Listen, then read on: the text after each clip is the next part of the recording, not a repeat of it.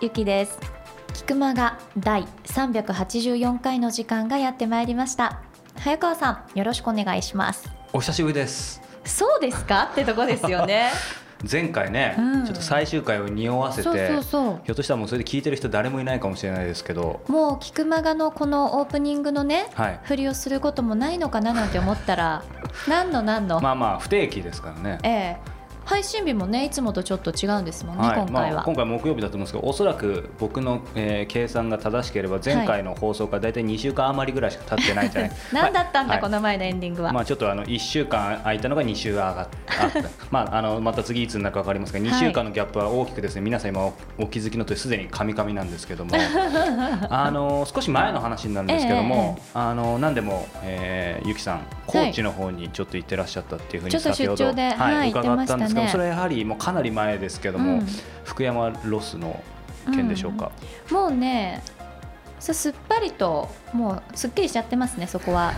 番組で言ったことあったのかな、福山好き、はい。結構私お伝えしてますよ。あそれは自分の番組でじゃなく違うてこっちでも違うここ言ってたっけ？だってほら前にはい。おそ巻きながら龍馬伝を見たとかいう話をしてたじゃないですか。あーそうかそうかそうかそうか。じゃあ高知行って、うん。そして次はあれ彼はどこだっけ？長崎だっけ？から長崎。なのでまあ九州への旅がね次続くとう思うんですけど、ん、最近、もうね、ううんん何でも福山はちょっと卒業して、本当に？うん、大丈全夫。もう大丈夫、い今言い寄られても。うん、今更何よって言ってやるわ。あーなるほど。怒られるわ。卒業して？卒業してもうね、今五郎丸さん。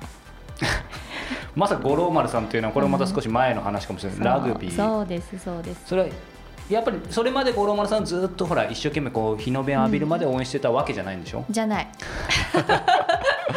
もう一番よくいるパターンの人間ですよね、あー。エセファン。でも爽やかだよね好きですよ。あのペナルティーキックの前のなんかこう手をこうなんか、ね。っていうとあころが、らねルーティーンね。う、ん。あれがしびれる感じで。いやー可愛い。あ可愛いな可愛いとか言ったらもう年がバレちゃいど。ちらかますけどというと五郎丸さんという五郎丸くんしかもくんはカタカナみたいな。五郎丸ちゃん。はい。すみません何の番組か分かんなくなってきたので 久々にまたね始まったの。でいけません。ちゃんとしましょう。はい進めてください、はい。ということでということでにもなりませんけどね。皆さんそれではインタビューの本編お楽しみにください。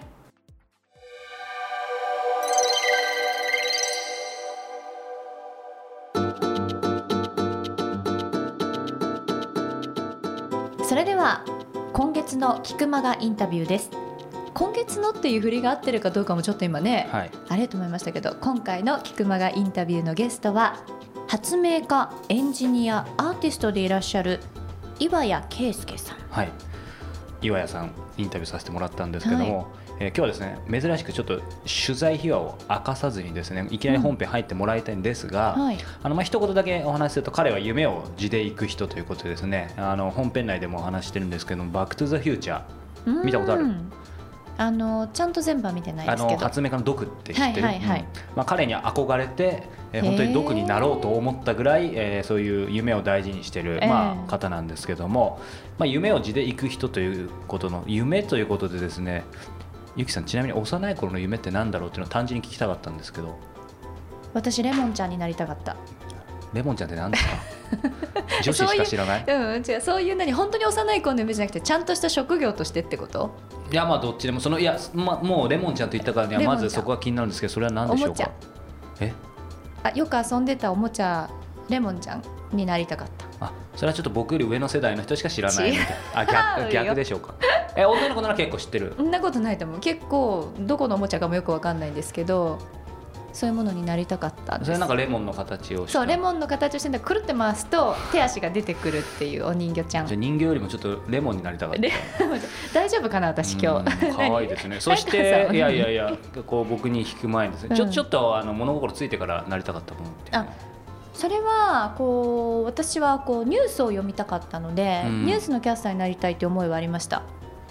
あもうそれはでもね今もこうやってこうそういうのに近い仕事をされてて、まあ、ちょっと報道ではないのが残念ですけれども、うん。まあ、ただ話すというお仕事には携われてるのであそれはありがたいなと思います。じゃあ報道じゃああれかテレビ局とか新聞社とかそういうのも受けたの？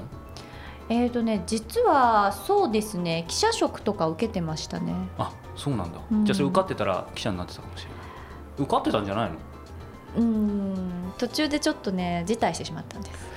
これ今まで聞いたことがなかったですけども。そうなんですよね、はい、これだけで1時間いけそうなこれは別 特別編で僕がインタビューする会をちょっと設けたいですね。うん。ということであれ？早川さんの話してくださらないいや僕も話そうと思ってたんですけど僕がその記者職やはりなって辞めてますんでどうなのかなと思いつつ、うん、まあでも僕はもう単純にねあの五郎丸さんではないんですけどサッカーが大好きでずっとサッカー選手になりたいって、以前番組でもね話したと思うんですけどまだ狙ってるって言ってたじゃないですか？まだザッケローニじゃないや。もう監督の名前間違えてる時点で ダメだけど、ね、ハリル・ホジッチ監督ね、あの招集狙ってますけどでサッカー選手からサッカーライターサッカーライターから新聞記者新聞記者挫折しましたが、えー、インタビュー面白そうだなと思って続けてたらいつの間にかサッカーは本当の趣味になっちゃってインタビューそのもののが面白くなっちゃったっていう。まあ、そんな経緯があるんですけども、まあ、今回ねこの「夢」というキーワードで、はい、はい、あの岩井さんのインタビュー聞いてもらえればと思います。それでは岩谷圭介さんのインタビュー第1回お楽しみください。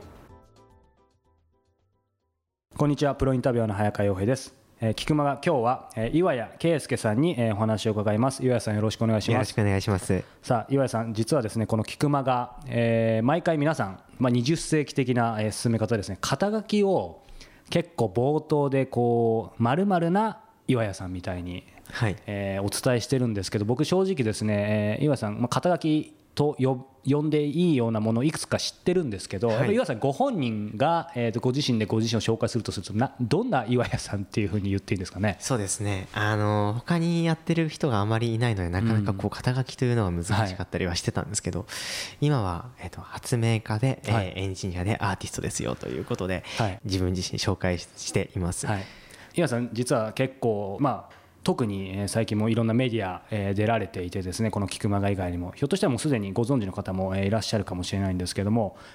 ひょっとしたらまだ知らない方も、え、いらっしゃるかもしれないですしそしてこれ音声なので岩さんの顔も、えー、分からなくてそして今日初めて岩さん聞いた方発明家エンジニアアーティストってこの3つのキーワードですでに混乱している方もいらっしゃると思うんですけど、はい、えー、実はですね岩さんがこの本、えーと、出版は9月でしたっけねこれそうですね9月1日だったと思います。はいえー、今手元にあるんですが宇宙を撮りたい風船で世界一小さい僕の宇宙開発ということでですね、えー、手元に、えー、これ岩さん初の著書でいいですかね？そうです、はい、あの出されたことなんですけども風船っていうことまたキーワードも出てきてこれ、えー、初めて聞いた方ますます混乱してると思うんですけど何を今やってるんでしょうか？今はですねえと風船を使った、えー、宇宙開発を、えー、作りまして、はい、それを仕事にしています。風船を使った宇宙開発風船を使った宇宙開発っていうとなんか風船が宇宙に飛んでそうだなっていうこう単純な、えー、五感だけはあるんですけど、えー、岩井さんが説明するとなどういうことになるんですかね、はい、えーと、おおむねそれでほとんどあ本当ですそれで OK で、はい、えー、風船宇宙撮影というふうに自分では言ってるんですけど、うんうん、風船を使って、えー、宇宙を撮影するという、うん、もうそのままの通りなんですけれど、うんうんうん、風船を空に放って、えー、空気のないところまで上がっていくので、うん、そこで、えー、地球と宇宙と見て帰ってきてっていうものを、えーとまあ、もともとは外国でやったものだったんですけれど外国ではやってる方がいらっしゃったいたんですけれど、それをそれにインスピレーションを受けまして、えー、日本国内でやるにはそのままでは全然できなかったので、いろいろと発明し直して、再発明って言ったらいいかなと思うんですけれど、そういうものを作って、まあ、今宇宙開発をしています、うん、え単純な疑問というかなんですけど風船が宇宙まで飛ぶのかまあ、それがまさに失敗と成功のいろんな過程があるのかもしれないですけどそもそもなんか上まで行かなそうとかかなり上ってなんかその気圧で破裂しそうとかなんか素人ながらに思うんですけどその辺ってどうなんですかね、えー、と正確に言うと、うん。風船の上がる高さが大体30キロからまあ高くても50キロの高さです、飛行機がえ8000メートルから1万メートルくらいのところを飛ぶので、まあ、それの3倍から5倍くらいの高さです。はここはえと成層圏って言われる場所なんです、はい、なので、えー、成層圏まあという場所なので宇宙というと、うん、えー、飛んでる高さは宇宙ではないというのが、うん、えー、正しかったりはするんですけれど、うん。うん、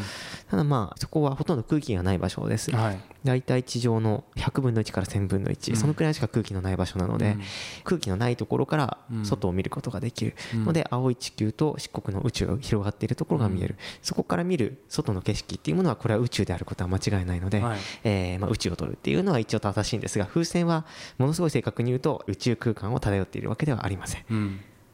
あなるほど、はい、そうか。でもその、まあ、風船が飛ぶってことは今理解したんですけどそのキーワードでやはり気になる宇宙開発。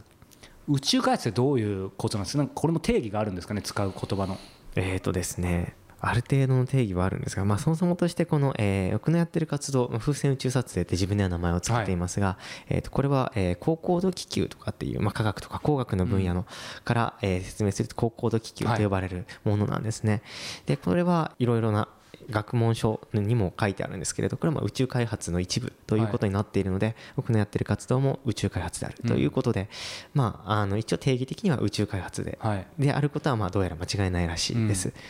へということでこの風船宇宙開発ということでですね。あのいろいろお話を伺っていきたいと思うんですけど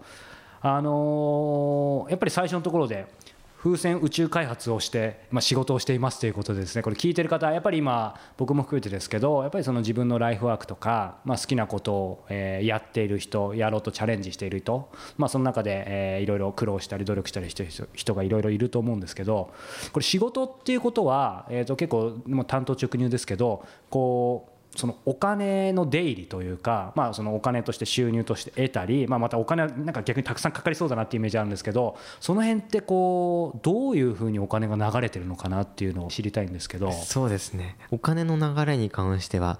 えっ、ー、とまあ何でしょう。あの僕自身あんまりそんなに気にすることがないというのが本音のところでして、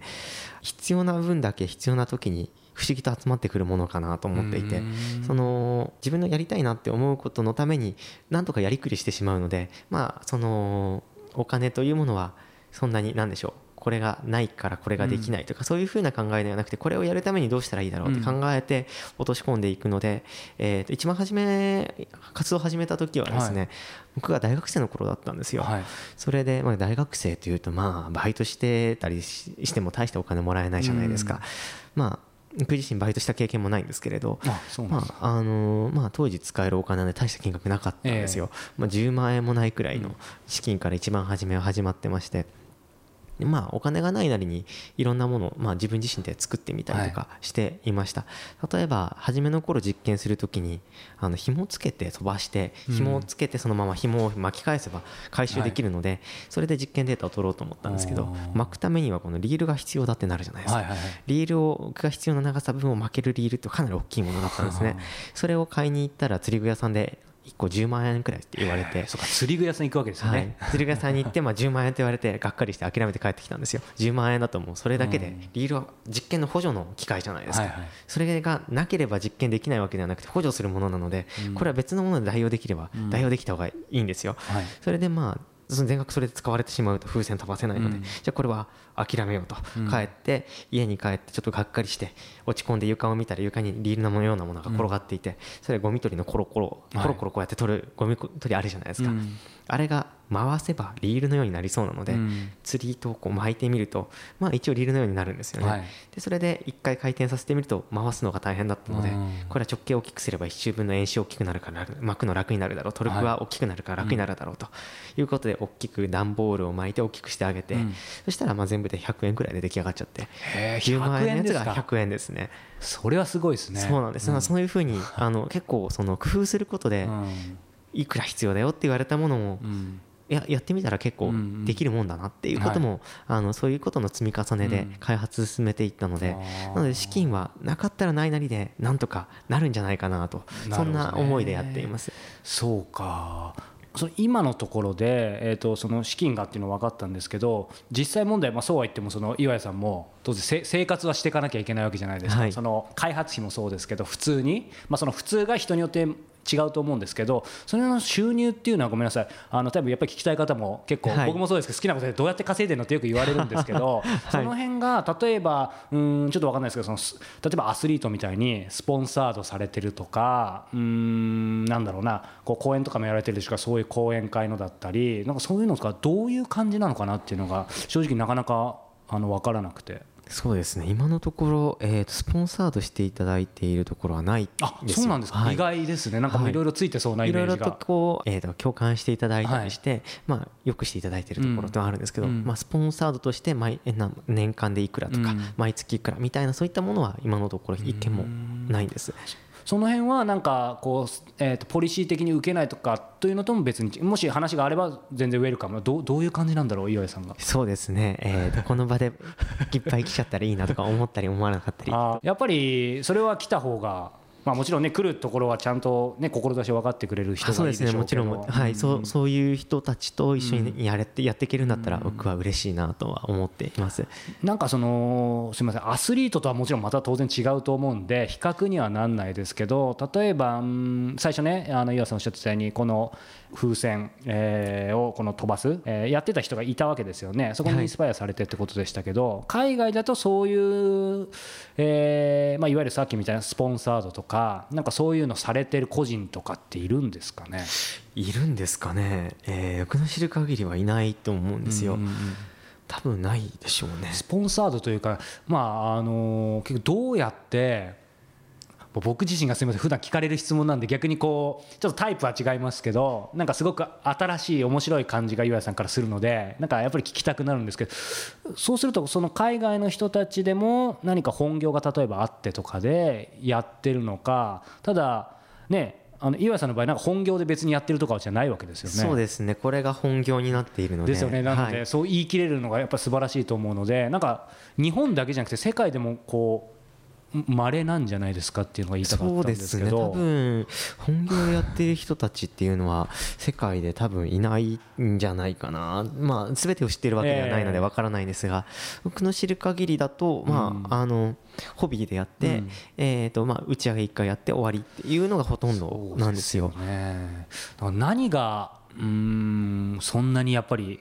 言語化って難しいかもしれないですけどこれ引きつけるんですかね？引きつけたんですかね？引きつけてきたんですかね？そうですね。やっぱりまあそこはあの一番初めにちょっとあの発明家でエンジニアでアーティストですよというふうにちょっとあの自己紹介させていただきましたが僕のあの持っているエンジニア的なまあ性質がまあすごくそのまあ原動力にあるのかなと僕は思ってはいるんですが僕はあの飛ばして取れて回収してででで、まあ、宇宙の絵を見た時に、まあやったぞ満足したぞって思うことがほとんどないんですよ。はい、やっぱりこの飛ばした後にやっぱり綺麗なものが前より取れたりとか、うん、前よりもよりいいものを取れるんですけれど、うん、そこから先をもっと先にもっといいものを作りたい、うん、もっといいものが見たい、うん、もっとこんなことができるんじゃないかっていうことが先行して、えー、と現状ではなく未来の方に頭が常にいってしまいまして、なのでもっとこうしてみたらどうか、もっとこうやったらもっと面白いことができるんじゃないかここをこうしたらもっと良くなるんじゃないかということを突き詰めたくなってしまうんですよ。やはりあの自分自身エンジニアなんだなとよく思うんですけれど、まあ、そこが自分の先に進みたい、もっといいものを作りたいっていう思うそこの原動力、思いの中心なんじゃないかなと思ってます、そのもっといいものっていうのはあのケースバイケースそして過去と今のもっといいものっていうのは違うと思うんですけどその飛ばした時に、まあ、そういう意味では満足したことがない。で今、えーと、覚えてる範囲で直近とかで感じたそのもっといいものって具体的にどどういう何をどう思ってもっといいものっていうふうにその思ってらっしゃるのかなと思って。例えばですね、えーと開発の初期段階だとまあ、そもそもとしてほとんど家が取れなかった例えば、えー、上がっていく時にすごい寒くなるんですよ、はい、マイナス、まあ、60度70度、寒いとマイナス90度くらいまで下がる時もあるんですけれど、はい、まあ、結構寒いんですよ。まあ結構でかなりかなりですね、まあ、あの地球上だと出ないくらいの気温が出るんですけれど、まあ、その寒さとあと中身は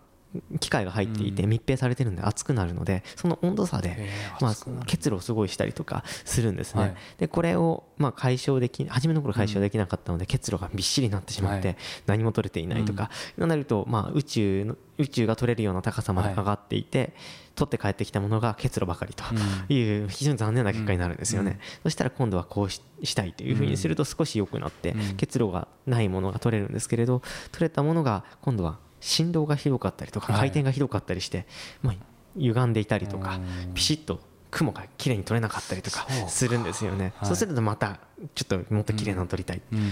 と言ってまあその今度飛ばすとえっとまあその飛行のルートが定まらないので、やはり安全性と機能性どちらを取るかっていうことになるんですけど、安全性の方取らなくてはいけないのでどこに落ちるか分からないとなるとですね、そうすると機能性が切られるので、うん。この切った機能性を何とかして軽いままで安全性を維持しつつ作りたいとやっていくと、うん。まあ、せめぎ合いでトレードオフのものがいっぱいあるんですけれど、うん。それを取っていってうん少しでもいいものを作っていきたいっていうのがこのエンジニア的な部分ですね。なるほどね。そうか。そうするとまあエンジニア的な部分で分かったんですけど逆にそのアーティストって言葉も使いました結構そのエンジニアとアーティストってうんまあ、た対極というか部分はあるのかなっていうふうにちょっと思ったんですけどそのご自身のアーティスト的な部分っていうのはどういうところなんですかね？そうですね、まあ、実際アートと、まあ、エンジニアっていうのはあまり結びつかない部分があるのかなとは、まあ、僕自身もちょっと思ったりはするんですが、まあ、あのこの宇宙撮影、まあ、はい。撮ってるもの絵なんですけれど、うん。まあ、その単に技術的に撮ることっていうことは、まあ、そんなに重要じゃないというと極端な話なんですけれど、まあ、何かそこに自分の表現したいものとか、はい。伝えたいものがなくして撮ってもそれは単なる写真にしかならないんですよ。それを自分自身の世界をうん。表すという意味でアーティストである必要があると思っていまして、うん。例えばその、えー、と北海道で打ち上げることの意味ってなんだろうっていうふうになった時にもともと僕が北海道に暮らしてたからっていうのはあるんですけれど、えーまあ、北海道でこの雄大な自然のところから上がっていくっていうこと自体がやっぱり美しいなと思っていて、今度は沖縄で打ち上げをしようと思ってるんですが沖縄はやっぱり美しい島々を見ながら上がっていって、うん。まあ、水平線に囲まれたような地球を映し出したりとか、はい。その上がっていくっていうこと自体ももっとドラマをつけて撮りたいなっていうのもあったりするんですよね。例えばその宇宙に、えー自分自身が上がっていくことを経験する人間ってこれはいないんですよね。うん。っていうのはあの、まあ、宇宙飛行士とかはロケットとかスペはいースシャトルにの乗って飛んできますけど、うん。窓からしか見ることが見れないのでなので自分自身が上がっていく景色宇宙に近づいていく景色っていうのは、まあ、人間見たことがないんです、はい。これを自分自身が見れるようなものを作ったりとかその上がっていくことを疑似体験できるようなものをできたらこれはなかなか面白いなと思っていて、うんうんそこから一回宇宙まで行くような、うん。宇宙に向かって飛んでいくようなものはい。を体験して帰ってくることでうん。何かこう変わるんじゃないかなとかうん。思ったりするんですよね。うん。こういったのはまあエンジニアの発想ではなくアーティストの発想だと思うんですよ。なのでまあアーティストですよというふうにもはい。言わせていただいてます。ああいいですね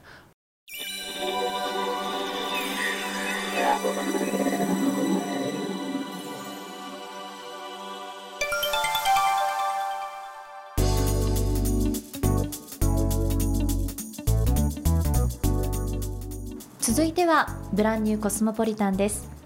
大好きなことをしながら世界を生きている方と早川洋平との対談音声を毎月現地から直接お届けするコスモポリタン。第21号の舞台はオーストラリアバイロンベイでフェデラルドマカフェのオーナーシェフをしていらっしゃいます倉本隆之さんです。はい、えーバイロンベイということですけどもゆきさんバイロンベイってご存知ですか？私はあの聞いたことはありますけど行ったことはもちろんないですね。聞いたことあるってどういうキーワードというかどういう印象だろう？うっすらとにしても。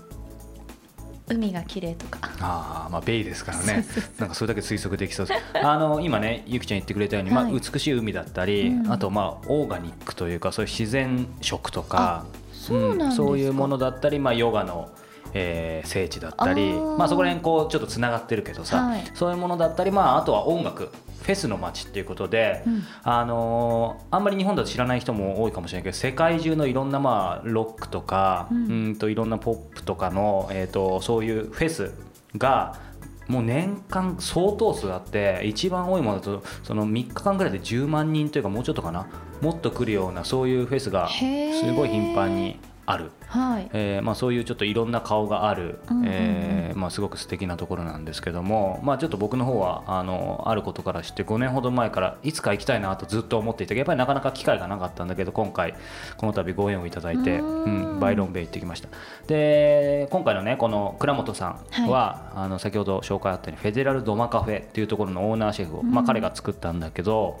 えーそれはねバイロンベイのえーバイロンベイはもちろん海なんだけどそこからちょっと離れた郊外、まあ、バイロンベイって言っていいと思うんだけどうん森に、まあ、隠れ家的なカフェを経営していらっしゃる、うん、すごい素敵だよ。すごい。で普通にこう車で行ったらなかなか気づかないんだけど、ええ。こうちょっと抜けた時にパーってある感じでおしゃれでやっぱりね彼はあのー今日少し聞いてもらえば分かると思うけど何といっても何がすごいのかっていうとその類いまれなるバランス感覚が一番すごいなと思ってて、はい。まあ、やっぱりそのすごいこう何か起こす人だから熱いパッションというかそのハートとその一方できちんと経営をずっとし続ける。そういうしかも日本人として海外の人間としてそのオーストラリアのバイロンベイでやるっていうそういうまあ冷静な図の両方持ち合わせてたり、まあ、そういう意味では大胆な行動力と立ち止まって俯瞰する力。あとはこれ結構まあ次回も含めてだけどもう一個なかなか難しいのが経営センスと、そまあ、ビジネスのセンスって言ってもいいかもしれないけど、はい。それとデザインセンス。その辺って結構あの相反するというか両方持ってる人ってなかなかいないよね。そね。うん。うん。だその辺も持ってるのでまあすごく、まあ、バランス取れてて。まあでもこうなんだろうすごく気さくな一面持ってらっしゃって家族大切にしてみたいな感じですごく人間的に魅力ある方でですね。あのまあ場所も素敵だったし彼も素敵だったしそしてこの本編でも言ってるかな。ダイジェストの部分だとちょっと言ってるか分かんないけどとにかく料理が最高で、まあ、さっきそのオーガニックって話もあったけど、はい。彼が手作りのこうカフェで出すようなお寿司だったりあとはハンバーガーだったり全部もちろんそのオオーガニックなものを使っていてなのでまあ思い出しただけでまた行きたくなりましたがちょっと聞いてみてください。さあそれではここで対談の一部をお聞きください。バイロン・ベイということで僕は本当に来るの楽しみにしてたんですけど、まあ、これそもそもここも含めてですけど僕国名を言ってませんでした。これ聞いてる方どこなんだろうってオーストラリアなんですけども、まあ、バイロン・ベイそしてここそれぞれどどんなところなんですかね、まあ、すみません。一言で言うのって難しいと思いますけど。全く知らない方たち多分いっぱいいると思います。バイロンベイですか？はい。まず。バイロンベイってやっぱこう海があって、うん。まあリゾートですかね、うんうん。ちょっと緩い感じのリゾートですけど。うーん。あとはそうですね。やっぱサーファーが集まるし、うんうん。あとヨガとかのスピリチュアル系の方々も集まるし、あとはそうですお金持ちの方たちがん。街から来て、最近ではねあの家買ったりとか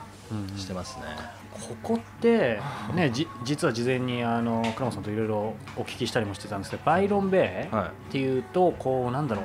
そのヒッピーだったり、逆に富裕層だったりとかっていう感じですけど、その辺感覚肌感覚ですとどういう感じですかね？今はやっぱりうーん富裕層も多いですし、あとはそのカフェなり、まあ、スーパーなり、はい。あとはまあオフィスもちょっとあるんですけどそこで働いてるはい。働いて生計立ててる人が多いですよね、うんうんうんうんだけど昔は自分たちが来た10年11年前っていうのは、はやっぱヒッピーの格好をした人がものすごい多かったですね。ヒッピーが、うんちょっと僕実はヒッピーも富裕層のこともよく知らないっていうのが本音なんですけど、ヒッピーが富裕層ってこともあるんですか？ありますね。ですよねやっぱり。もうびっくりしあやっぱりありますか？ありますね。もうヒッピーの格好をしてた人が突然そのまあドレッドってあるじゃないですか、はいはい汚い編み込んでまあ汚いって言ったら失礼失礼ですけど綺麗な人ももちろんいるんですけど、うんまあ、自分がびっくりしたのはそう汚い格好をしてた人がある日突然パチって髪の毛切って普通の格好に戻ってるんですよ、でヒッピーだったんじゃないの？って言ったら、はもう飽きたからやめたみたいな感じですごい金持ちで、はい。ものすごいいい車乗ってたりとかちょっとヒッピーやってただけなんですね。やってたな格好してただけだそうか。新婚旅行でね、はい。まあ、そそれでそのお寿司屋さんのを見つけてってことですけど、そこで行くとあそうなんだと思うんですけど結構いくつか突っ込みどころがあってですね。そもそもその時何かお仕事は？その時はね日本であのやってましたサラリーマンみたいな。それは差し支えなければどんな？のコールセンターマジマネジメントっていう。え全然なんかこのイメージと違いますね。そうですねやっぱ。でもずっとシェフだったんですよ15歳ぐらいからへえすごい。15歳から。でそうです。まあでもアルバイトですよ、はいはい。でアメリカに18ぐらいに行って。アメリカのどこに？アメリカのフロリダにいましやっぱりフロリダのどの辺ですか？フロリダのサラソータっていうとこ知ってます？わかんない。ですサラソータって言ったら今タンパとかよく聞くじゃないですか。あの野球選手がよくはいはいはい。知ってますよ、キャンプに行く。名前ははい。うん。あそこから1時間ぐらい下ったところですね、はい。南に。それはもうどんどんそもそもに戻りますけど、うん。こう例えば料理人になりたかったとかなんかその辺どどんな感じだったんですそかのだからもうずっと15ぐらいの時からな、まあ、やっててそんで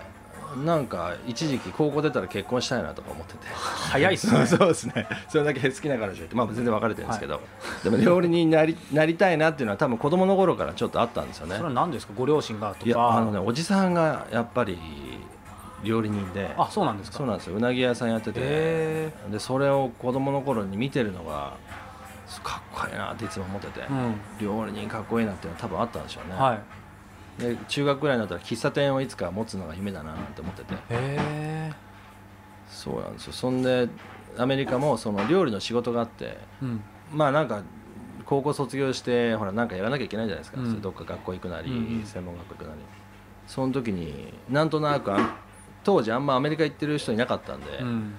なんとなくアメリカに行っちゃおうかなみたいな。そうその辺って、まあ、まさにコスモポリタンな感じですけどこう言われるとあそうなんだと思うんですが、でも当然その、まあ、料理人はいはい。例えばそのおじさんを見てて、まあ、まさにうなぎだったらそうかもしれない。当然、うん日本でやるっていう発想とかもいろいろあるわけじゃないですか。で逆に言うとやっぱり海外っていうとましては1 5 6とか1 7 8って、まあ、だから行けたってあるのかもしれないけどその辺なんで海外だったのかななんかねあのやっぱり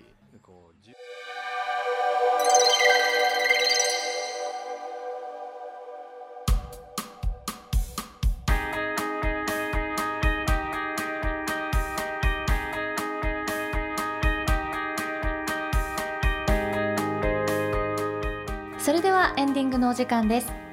この番組では皆様からの質問を引き続きどしどし募集しております。キクマがトップページ入っていただきまして質問フォームのバナーがありますのでそちらから早川さんにこんなこと聞いてみたいなという内容をどしどしお寄せください。質問を採用させていただいた方には Amazon のギフト券500円分をプレゼントさせていただいております。はい。そしてですね、えー以前からもお伝えしているように、えーこの7月から、えー石平さん小説家の石平さんの、えーメールマガジン「ブックトーク小説家と過ごす日曜日」えーを、えー月2回、えーメルマガと映像で配信中です。まあ、ゆきちゃんにもねあの何回か読んでもらったと思うんだけど、このメルマガ改めて何が魅力かなっていうふうに、うんうんまあ、あれもこれも魅力なんだけど客観的に見た時に月、まあ、800円税別で石平さんに直接質問できる。まあ、Q&A であの彼は答えますからその恋愛子育て人生仕事、まあ、どれも濃いやつを、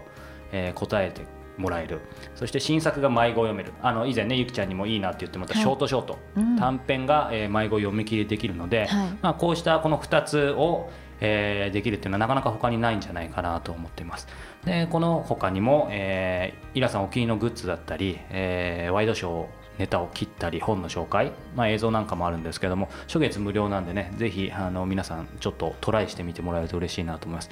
であの例えばねこれ第2号、えー Q&A たくさんもらってるんですけどもこんな Q&A が来てたんですけどゆきさんなんかチェックしてみて1個ありますか？あげてもらうとせっかくですから。これじゃあ読んじゃっていいんですかね、はい、いいですよ。えー、と例えばこんな質問が来ているようですよ。付き合って半年の同い年過去25歳の彼氏がいるのですが実はまだ1回もエッチがありません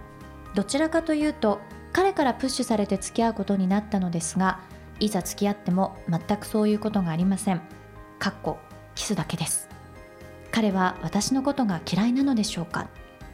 これ私答えましょうかっていう。はい、ちょっと番組がね違うのであのこの、えこ続きはブックトークでということなんですけど。まあでも若い25歳の女性が心配しますよね。なのでまあね結構こうこの菊間側に来てもなかなか、まあ、ゆきさん答えられても僕は答えられないような。でも石田イラさんが直接答えてくださるんですもんね。うんそして、えーまあ、Q&A は、まあ、こういう刺激的なものもあるんですけど、うん。えーショートショート、うんうん。この回だったら例えば午前3時33分。いやー、確変だね。これ逆また分からなくなった人いると思いますけどねあの、まあ、誰もが経験あるこうスマホを題材にした深夜のホラーですえ、ホラーなの？ホラーです。やだ。なごいや午前3時33分さ普通はちょっとホラーを想像するのがあの人だと思うんですけど、まあ、ちょっとゆきさん特別だったんで、はい。まあそんな感じでね、えー石平ブックトークお届けしてますんで、えーぜひチェックしてみてください、えーキクタストアのトップページに、えー石平ブックトーク、えーバナーがありますので、えーそちらを初月無料で、えーチェックしてみてください。というわけで、お別れの時間が近づいてきたんですけれども、はい。もうなんかこの前回？10月の第4週の時、はい。しばしのお別れですみたいな感じで、はい。私もなんかこう胸に迫るものがあったんですけど、結構お休みの期間短かったねっていうね。んまあ、そのつもりなかったんですけど、まあやっぱりほらあの最後も言ったように面白い人とか面白いネタがあれば、あのどんどん動きますんでひょっとしたらねまた毎週になるかもしれないし、えーまた、えーね3ヶ月後かもしれませんが、まあただいずれにしてもあのあと3回は少なくともやりますんで。ね。はいとりあえずは今月、はい。まあ、これからあと3週間は皆様にお付き合いいただければと思います、それではまた来週です。さようなら